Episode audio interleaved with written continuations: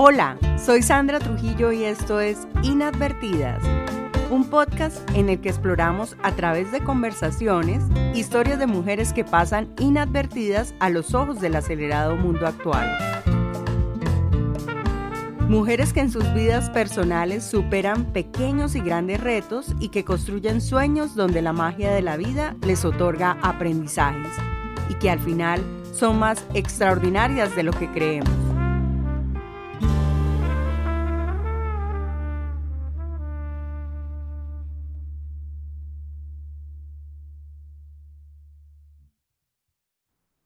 Hoy estaremos conversando con Astrid Montoya, una mujer colombiana, soñadora pero consciente de su realidad.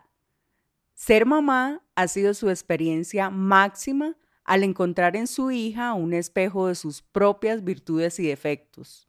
Su niñez fue mágica, su adolescencia representó la transformación física y espiritual, su juventud un hito de independencia y apertura sexual, y actualmente, en su mediana edad, está revaluando su quehacer profesional para ayudar a otros a encontrar su sentido y propósito de vida.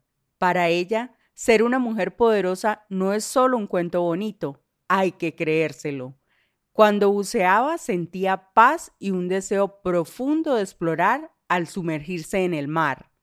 La enfermedad la ha llevado a la aceptación de su condición y a asumirla con buena actitud. Considera que la vida es muy corta y que hay que disfrutarla. La muerte la ve como el final de esta conciencia. Vamos a escuchar a esta segunda mujer que nos acompaña en Inadvertidas, un podcast de mujeres que muestran su valor humano a través de lo cotidiano de sus vidas. Astrid, bienvenida. Cuéntanos, ¿Qué quería ser de grande? Hola, cuando estaba pequeña me imaginaba que iba a ser un arquitecto. Me encanta, bueno, aún me gusta construir cosas, sobre todo pues como diseño de casas. Pensaba que iba a ser mamá, pensaba que iba a tener a María Clara y a Juan Felipe, que hoy en día pues ninguno de los dos no pensaba que me iba a casar. De hecho, cuando estaba pequeña y jugaba a las Barbies, siempre era la divorciada. O sea, yo me casaba, tenía mis hijas y resultaba separada, divorciada. no sé por qué. Yo creo que el asunto era que no habían tantos que entonces podía ceder los otros a, a mi hermana con la que jugaba. Astrid, cuéntanos un poquito también, o sea, haznos un, pequeño recuento de tu vida, dónde naciste, dónde viviste cuando eras niña, cuando eras eh, joven o adolescente, dónde vives actualmente. Nací en una familia rotundamente paisa, tanto papá como mamá. Papá del, del oriente antioqueño y mamá del norte por cosas de la vida resultamos en Cúcuta, porque mi papá pues ya había pasado un tiempo en Venezuela y decidieron pues como buscar un punto neutral. Entonces, a raíz de esa gran decisión, viví mi niñez y parte de la adolescencia en Cúcuta. Fue muy interesante, muy interesante porque de alguna manera ese regionalismo tan profundo paisa pues fue matizado viviendo allí, pero a partir de los 16 retornamos a territorio país. Aquí me formé universitariamente. Trabajé un tiempo en La Ceja, ah, en una empresa de flores. Me encantó la experiencia. Fue agotadora, abrumadora, pero creo que hubo mucho que aprender. Y después de eso, esta personita decidió volar, se fue de vacaciones y allí conocí a un chico. Allá dije, bueno, este es, y bueno, nos casamos, tuvimos una hija, pero a raíz ya de, ver que Venezuela estaba como en un proceso ya como de declive, no quisimos criar pues como a, nuestra hija ya, entonces volvimos a territorio paisa, fue difícil porque era comenzar de nuevo, de cero, aquí estamos, ya la bebé tiene 14 años, seguimos acá y bueno. Cuéntame un poquito de la ceja en esa empresa de flores porque las mencionas como con mucho cariño, como con muchos aprendizajes. ¿Qué aprendiste ahí? No fue mi primera experiencia laboral, pero sí la primera experiencia laboral, o sea, de trabajar bajo presión y muchísimas horas. De hecho, nosotros entramos tipo 6 de la mañana y no teníamos hora de salida. Entonces, creo que en, ese momento mi vida estaba como en, un conflicto entre la inocencia, el deber ser, en sacrificar ciertas cosas para lograr otras y eh, con esto me refiero a tener la experiencia y también con base como a los conocimientos universitarios que uno cree que son lo máximo. Y que uno ya cogió el, el, cielo con las manos por eso, entonces uno se enfrenta a una realidad y resulta que así no es que opera, o sea, es totalmente diferente. Entonces hacer como el equilibrio entre lo que leí, lo que me enseñaron y sobre cómo me tengo que comportar para lograr ciertos objetivos. Entonces yo siempre trabajé en recursos humanos, nosotras éramos seis personas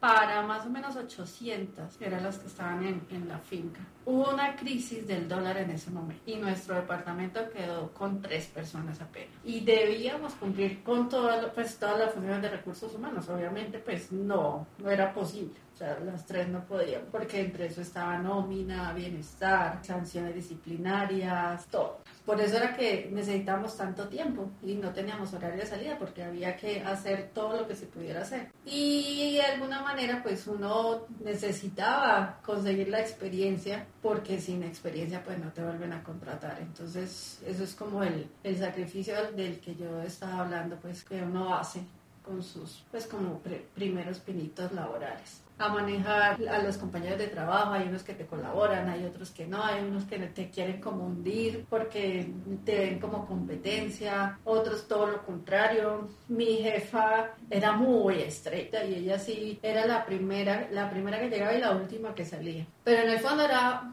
una persona de buen corazón. Entonces, mucho que aprender de ella también, de la gente. O sea, eso era lo más maravilloso del trabajo. La gente del campo es, o sea, increíble. Son personas confiadas que te invitan a, su casa, te dan comida, te, te invitan a amanecer y uno acostumbrado como a la vida citadina de la desconfianza, pues uno se siente intimidado. Bueno, y nos estabas también haciendo esa línea como de vida y nombraste que estuviste en Cúcuta en tu niñez, volviste a Medellín. ¿Cómo fue esa transición de vivir en una ciudad fronteriza y volver nuevamente a los orígenes, al centro del país? Pues mira, yo creo que hay como dos puntos de vista. Uno era el familiar, porque como te digo, o sea, vengo de familias muy paisas en que creen que son lo mejor ah, desde todo punto de vista, o sea, yo vivía en Cúcuta, pero mi papá y mi mamá comían era paisa y para ellos la comida paisa era lo máximo, es pues un ejemplo. Entonces, es, o sea, yo venía, yo era la, la, la, cucuteña de la familia y venía a enfrentarme con mi familia que se creía la super paisa y, y era como, ay, este es el acento que tiene. O sea, de, de alguna manera uno enfrenta un poco de discriminación. Entonces, por un lado, lo familiar. Por el otro, como lo lo social. Yo llegué a la universidad, de una universidad pública, y en la universidad pública no pasó lo mismo. De hecho, fue más como una ventaja ser diferente, porque estudié una carrera social, entonces había materias de antropología, de sociología, entonces quería saber cómo era la vida fronteriza, que, cómo era la cultura, qué se comía, cómo era la gente, entonces uno eh, llamaba la atención era porque era el diferente. Y claro, en la universidad también hay mucha gente que viene de otras partes y, y finalmente uno comparte con ellos pues sus experiencias de vida, ¿cierto? Porque la mm frontera pues creo que también tiene unas particularidades ahí por ser como una gente que mezcla cultura de otro país, la venezolana, con la, con la colombiana.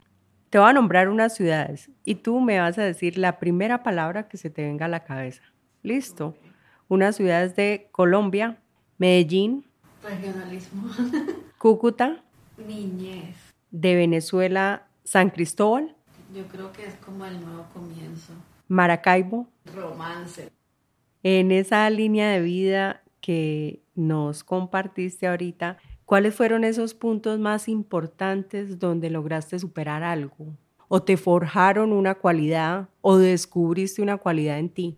Yo siempre he pensado que la experiencia máxima de, de mi vida pues, ha sido ser mamá. Y yo deseé tener a mi hija. Entonces hay un deseo también profundo de hacer una persona mejor que uno. Uno no sabe en la práctica si lo está logrando, pero, pero esa es la intención. Ella se convierte en un espejo para mí porque logro ver muchas cosas, o sea, que no me gustan de mí que me gustan también y cómo se relaciona eso pues con, con, la vida. Cuando hago eso también me doy cuenta de la relación con mi familia, con mi papá, con mi mamá, que no me gustaba, que me gustaba, porque antes de ser mamá pues iba adoptando como una actitud como de, o sea, esta es mi vida y ustedes verán allá qué hacen, ustedes miran a ver y yo estoy acá y yo hago lo que yo pues pienso que es lo mejor. En cambio ya, ya con ella había una dedicación profunda, o sea, tuve que dejar de hacer algunas cosas, al menos en los primeros años de vida muy dedicada porque tengo muy claro como el cuento del desarrollo cerebral y, y, del amor que hay que infundirles para que tengan un desarrollo adecuado. ¿Con qué adjetivos definirías las diferentes etapas de tu vida? ¿Tu niñez cómo la definirías? Yo, mi niñez, yo tengo el recuerdo de mi niñez o sea, le diría mágico. O sea, yo creo que fue una niñez muy bonita, donde tuve la oportunidad, pues, o sea, tenía a mi hermana, que como todas las relaciones de hermanas, pues uno pelea, pero si viene otro, te vas a enfrentar con el otro porque uno es el único que puede pelear con su hermana. Unos amigos que nos llamábamos la pandilla de los siete, pero no éramos pandilleros. éramos, éramos, uno, o sea, éramos siete muchachitos que jugaban los juegos tradicionales todo el tiempo como crecí en una urbanización que tenía como un ambiente de campo, entonces hacía, bueno, nos íbamos a jugar hacia el aire libre, hacíamos picnic, nos montábamos en los árboles, nos caíamos, bueno, en fin. Entonces fue mágica, de verdad. Tengo muchísimos bonitos recuerdos de, de mi niñez. Y si defines también a tu adolescencia, que creo que mm, a una parte fue allá y otra parte fue en Medellín, ¿Cómo la definirías? Yo creo que sería transformación. Habían cosas que a uno le, como mujer le costaba aceptar en los inicios, por ejemplo, los pechos que empiezan a, formarse y uno empieza a taparse y uno no quiere porque ya empiezan los hombres a, a mirar. A cosas. Yo me acuerdo que a mí me encantaba tener unos chorcitos que los usaba cuando era niña y ya cuando tenía 13, 14 no los podía usar porque mm. me intimidaban en la calle. Entonces, yo creo que a nivel de emocional uno sí se pone como irritable y uno sí está buscando como esa independencia. Es como una pequeña guerra con sus papás porque uno quiere hacer unas cosas, ellos son sobreprotectores, no te dejan, entonces uno empieza a hacer los berrinches, por decirlo así, para ver qué uno puede lograr. Y transformación porque cambié de una ciudad pequeña a una ciudad muy grande, del colegio, que también el ambiente es muy lindo, a la universidad, que es una cosa totalmente diferente. Adolescencia, transformación, juventud. Creo que independencia y apertura sexual. Bueno, pero ¿por qué ese adjetivo? Bueno, independencia, la mejor la monetaria, la económica, porque ya de alguna manera tu papá y tu mamá te sueltan y uno también, o sea, ya tiene como elementos para decir, ah, bueno, pues si no me gusta me voy de la casa.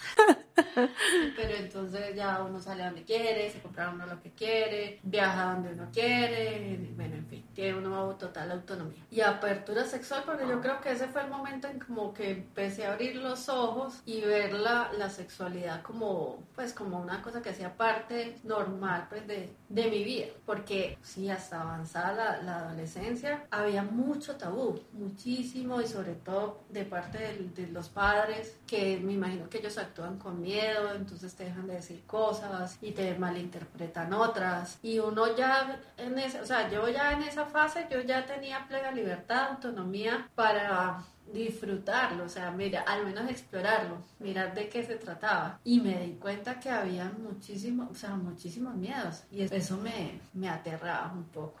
Y ahorita no voy a decir que, voy a decir madurez. no voy a decir que estás viejita, no, no, no. Voy a decir que eres una mujer a la edad media. Bueno, entonces digámosle la edad media.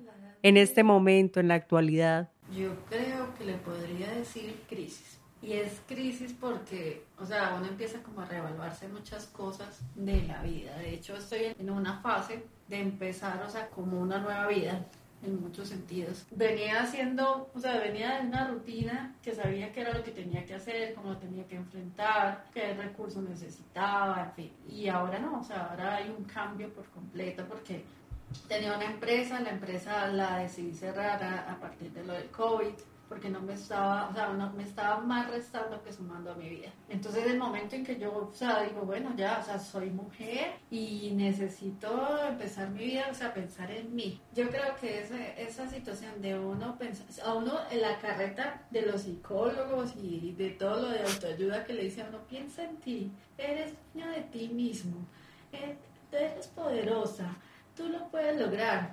Eso suena súper lindo, pero cuando uno se enfrenta a sus demonios, Dios, es duro. O sea, es duro porque yo creo que hay, hay una parte emocional que, que, es difícil de controlar. Entonces, por ejemplo, a mí me pasa mucho que tengo como ansiedad de, de, lograr ciertas cosas. Cuando no se dan, me frustro y siento, o sea, siento esa sensación, o sea, como de, de, de derrotismo de alguna manera. Y yo solo soy la que me tengo que dar la energía y decir, bueno, o sea, para adelante. Pues no, no, no puedo estar pensando que, que ay, que, que, otra persona que le va a contar y me va a solucionar. No, o sea, soy yo, soy yo misma, yo sola. Sí, o sea, mirarse al espejo y reconocerse como que uno es de verdad. O sea, el cuento de ser poderoso es muy bonito, pero, pero me lo tengo que creer. Astrid, vamos a hablar ahorita un poco de lo que tienes proyectado y de lo que deseas alcanzar en esa crisis que tienes, que manifiestas que tienes, me puse a leer tu página, Sentido y Propósito, es la página de Astrid. Hay una frase que dice, en la vida no se pierde, se aprende. Eh, es la descripción que tienes acerca de ti. ¿De quién aprendiste esta frase y cómo te ha moldeado esta frase? Principalmente la aprendí de la vida, de la de todo lo que me ha tocado pues como vivir y a partir de esa de autoexigencia yo creo que sobre mí misma he, tenido. Y he tenido que asumirlo es como una ganancia a nivel de aprendizaje seguir en pie. Y mi papá pues como una bandera de, de la frase que, que, uno no pierde aprende. O nada se pierde en la vida se aprende. Ahí mezclan las dos cosas o sea como que el, mi experiencia y lo que decía mi papá dije uy sí es cierto Háblanos del papel de tus padres en ese desarrollo personal. Yo tengo un papá que ha sido muy exigente, creo que un poco hipervigilante. Entonces de ahí es donde viene como, creo que esa autoexigencia de hacer las cosas siempre como bien hechas. Pero a su vez lo negativo de eso es que, o sea, no te permite como asumir el error como parte del proceso a veces, sino como una autoflagelación. Ah, porque claro, cuando era pequeña, si cometía un error me regañaba y me regañaba duro y feo y se enojaba conmigo. Y entonces el cuento de que a veces ni me hablaba. Entonces mi papá sí, muy autoexigente, muy mal geniado pero está en una fase de su vida muy linda mm. y como está en su tercera edad, se ha asumido como la vida con más tranquilidad. Entonces, en ese momento en mi vida tengo una relación muy buena con él, porque yo le, he hablado de todo lo que me chocaba y nos hemos pedido perdón y entonces está súper pendiente de mí, pero como bonito pues. Y con mi mamá, uh, mi mamá es muy tranquila, pues son como polos opuestos. Entonces mi mamá hay como que pedirle las cosas, pues estar pendiente de ella porque ella, o sea, vive como en su mundo, ¿cierto? En su casa, en sus cosas. Pues de ella ha aprendido un poco la, como la calma, como aprender como a introyectarse. ¿Será que los padres es por amor que quieren la perfección en sus hijos o es generacional en ellos eh, ser así exigentes? Yo creo que a los papás nadie les enseñó a ser papás, y lo digo por mí. Ellos, si uno se va como a la historia de sus padres, y en la, pues en la mía, por ser típicamente aquí paisa, que lo único que hacían era tener hijos, entonces tengo una familia extensa, muy grande. Ese era como el objetivo, ¿no? De solamente tener hijos. Mi papá cuenta y habla de sus faltas de afecto porque él sintió que nunca lo quisieron. Mi mamá igualmente también, porque eran muchos hijos y lo que había que hacer era ayudar en la casa, ella como mujer, y mi papá como por ser de los mayores tenía que trabajar pues para ayudar a...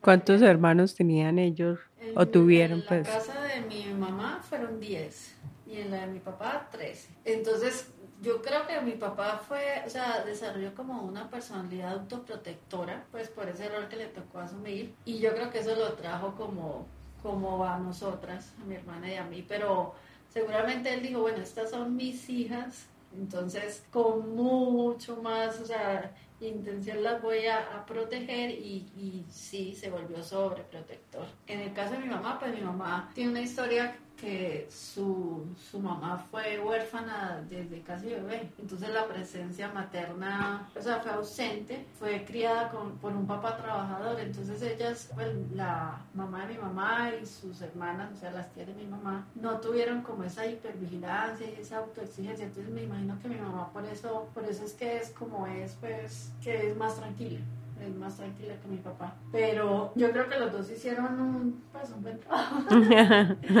con lo que sabían, con los recursos que tenían. Seguramente lo pudieron haber hecho mejor, pero no tenían la forma de hacerlo de otra, de otra manera. Bueno, cuéntanos eh, aquí a qué te dedicas, Astrid, actualmente, tu proyecto de vida. Yo vengo trabajando con un concepto que se llama sentido y propósito de vida. De ahí, pues de, de esa, pues, de esa idea, tengo como un nuevo proyecto en el que yo me autodenominé como mentora. Pero bueno, porque yo tengo esa formación social, he estudiado muchísimo acerca de lo que significan las dos cosas. He adoptado más como los, o sea, como las filosofías orientales que me parece que son un poco como más humanas y centradas en el individuo con respecto a los demás. Entonces, tengo la página que se llama Sentido y Propósito. Estoy desarrollando pues como todo el plan de negocios porque la parte como de formación, de contenido, pues esa ya, ya la hice. Y el sentido y propósito de lo que haces viene del Ikigai y el Chimei.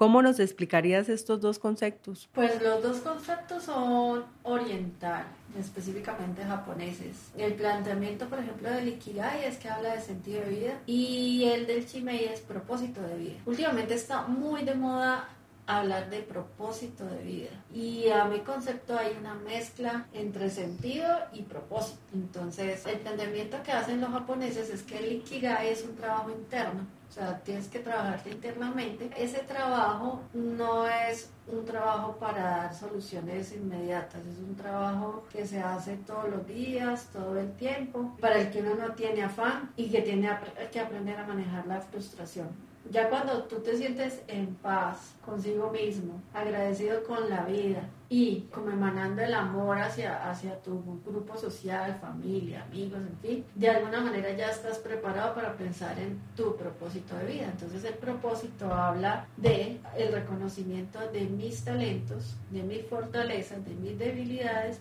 y cómo voy a hacer un mejor mundo con eso.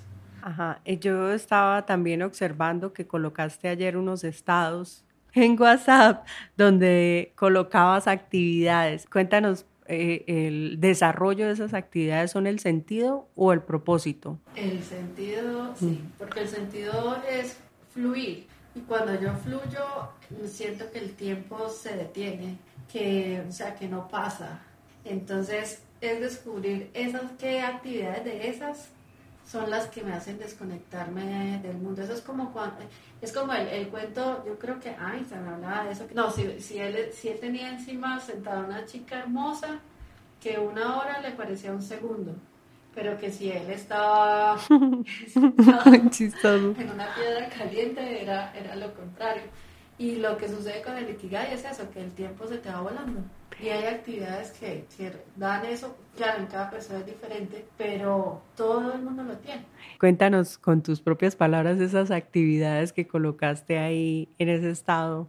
Hablaba de cocinar, de meditar, de pintar, de decorar, O sea, lo más parecido que uno puede conectar con el, con el Ikigai es, por ejemplo, a los artistas y a los deportistas. Que ellos, por ejemplo, pintando un cuadro, se les va el tiempo. Pero también a veces, ¿será que somos muy capitalistas? Porque a veces yo veo que relacionamos mucho el éxito el dinero con ese sentido y propósito. ¿Eso sí va relacionado con ese sentido y propósito o no? ¿O puede ir de la mano? Con el sentido de vida y el propósito no va directamente relacionado. Yo creo que ahí es cuando se generan las grandes frustraciones. Porque aquí el concepto de, o sea, de ser exitoso no es tan relevante. O sea, aquí lo relevante realmente es que la persona se siente en paz haciendo lo que le gusta.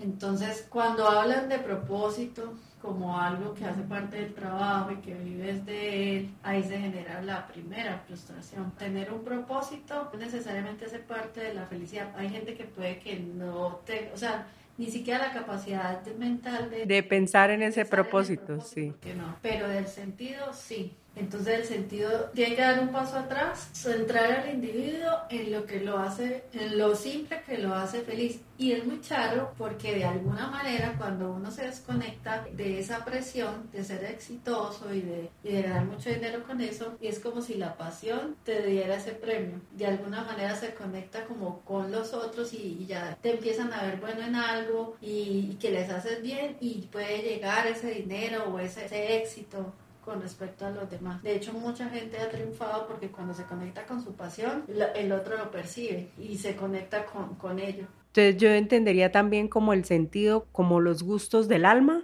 y el propósito como lo que yo voy encontrando ahí en el camino que va con ese sentir del alma, con ese gustico. Pues es que el propósito es cuando tú identificas tu talento y lo pones al servicio de los otros. Y el sentido, por ejemplo, yo trabajo con, con sentido tres ítems. Lo que trata es el individuo como tal, su mente, cuerpo y espíritu. Su relación con los demás, en, este caso sería familia, sería amigos y su pareja. Y eh, en relación con sus talentos, que, que parten de sus hobbies, de lo que le gusta hacer. Entonces, hacemos como una exploración de, de todas esas dimensiones para poder descubrir el, el sentido.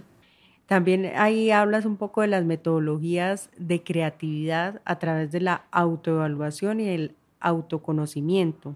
Explícanos un poco más de qué se trata eso, cómo hace para usar esa metodología de la creatividad para que esa persona llegue a ese sentido, que me dices que primero tiene que llegar al sentido y luego al propósito. Bueno, ahí en, en, la metodología nosotros hablamos también de paradigmas y el, y el cuento de la creatividad yo creo que tiene un gran enemigo y es que la mayoría de la gente, o sea, de alguna manera hay unos que ya están reconociendo que el ser humano es creativo por naturaleza, pero la mayoría de la gente cree que no. Entonces, se comparan, por ejemplo, con el artista y dicen, como yo no sé pintar, no soy creativo.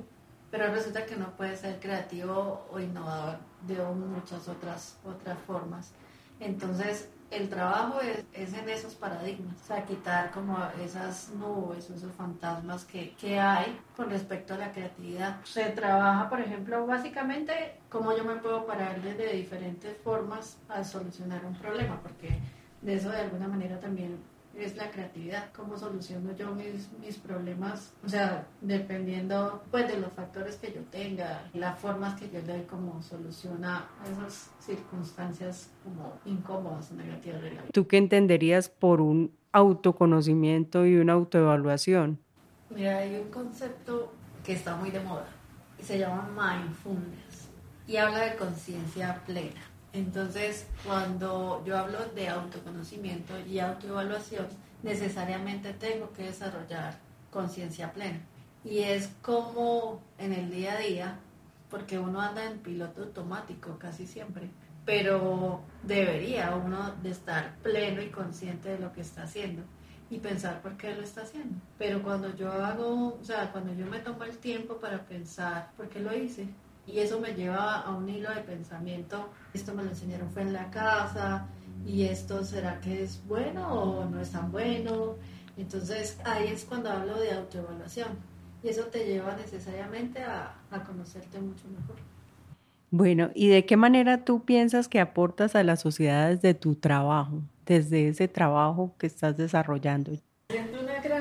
Responsabilidad, porque hablar de propósito y sentido de vida, ya en palabras y en, y en papel es súper lindo, pero cuando lo trabajas con la gente es que a uno o a mí me presiona y me hace sentir el reto es cuando veo a la persona interesada en saber cuál es y cómo encontrar su camino. O sea, mi expectativa es que encuentre el camino y a veces se consiguen como muchos bloqueos de parte de, las personas que son conflictos personales que se tienen que resolver, o sea, ellos mismos. Yo puedo eh, dar como unas pautas para hacerlo. Y mi intención es ayudar a que la gente se sienta, como habla los principios del Ikigai, o sea, en paz, en gratitud con la vida y en unas relaciones mucho mejores pues con, con respecto a, a, su familia, a sus amigos, que le, pues, que le den como mayor bienestar. ¿Por qué estás haciendo eso? ¿Cuál es tu objetivo? Yo creo que esto es como el resultado de muchas experiencias. Una de la autonomía, o sea, creo que he estudiado, he leído bastante quiero aportar pues como lo que sé. ¿Tú crees que uno nace o se hace? Yo pienso que uno se hace. Hace muchos años tuviste una experiencia con el buceo. ¿Cómo fue esa experiencia? Pues la verdad el motivo por el que dejé de bucear es por la afección cardíaca que tengo, pero es una actividad de Ikigai. Uno se sumerge y es como la paz en el agua y uno tiene que generar pues como, como ese esa conexión porque uno nunca puede ir a bucear solo, tiene que ir siempre acompañado, entonces con el otro, y es explorar, ver los peces, ver los corales, y cuando uno está pues como en, en mar o en río, pues en la piscina llegué a practicar rugby subacuático, hockey subacuático, son dos actividades deportivas muy exigentes, pero me encantaba, o sea, me encantaba como el desafío de estar bajo el agua, pero también moviéndose y uno detrás de la pelotica del disco. Entonces, para mí el buceo ha sido lo máximo. Yo voy a una piscina y disfruto más de estar sumergida que,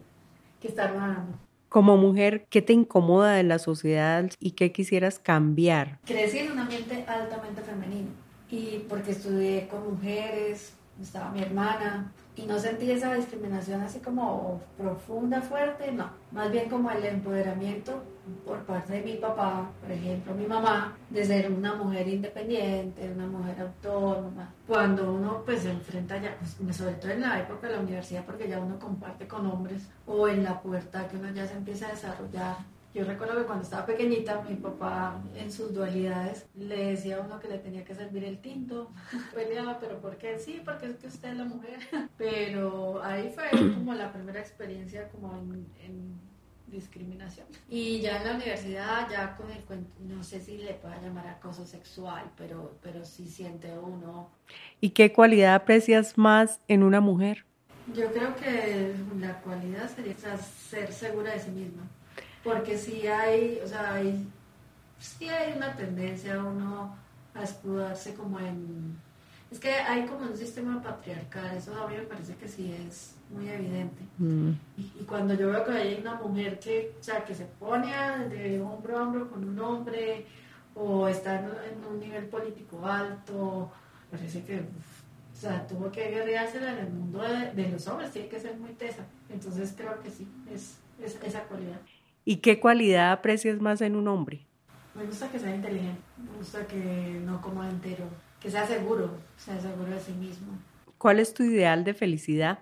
La paz. ¿En qué país desearías vivir? Lo he pensado. No sé si sería una nómada del mundo. Eh, ¿Cuál es tu color favorito? A mí me gusta un tipo de azul, pero la, la gama de los azules me gusta. ¿La flor que más te gusta? Me parecen muy lindas los lirios y las hortensias también. ¿Cuál es tu autor favorito? Yo creo que sería Susan Collins, la de los Juegos del Hambre. Una heroína. La viuda negra de, de Marvel. Claro, es muy egoísta, o sea, también me gustan los matices negativos, porque yo creo que no debería ser como Superman, que es perfecto, ¿no? Un héroe de ficción que te guste. Doctor Strange de Marvel. ¿Tienes una máxima, Astrid? Últimamente he pensado en una que estamos, pues que estoy usando en el proyecto y es arriesgate. Ahí está la respuesta. ¿Cómo cuidas de ti misma? Leo, me gusta ver películas. ¿Qué piensas de la enfermedad? Para ti, ¿qué es la enfermedad? ¿Qué te enseña? Pues al principio me generaba frustración, porque era una mujer altamente deportiva, hacía bastante, bastante deporte, incluido pues el buceo, pero yo creo que, que hay que aceptar, o sea, hay cosas que, que a uno se le salen de las manos y manejarla. Procuro tener muy buena actitud. Yo tengo como hospitalizaciones imprevistas, pero el autocuidado me ha ayudado bastante porque me doy cuenta que funciona. ¿Y qué piensas acerca de la muerte y de la vida?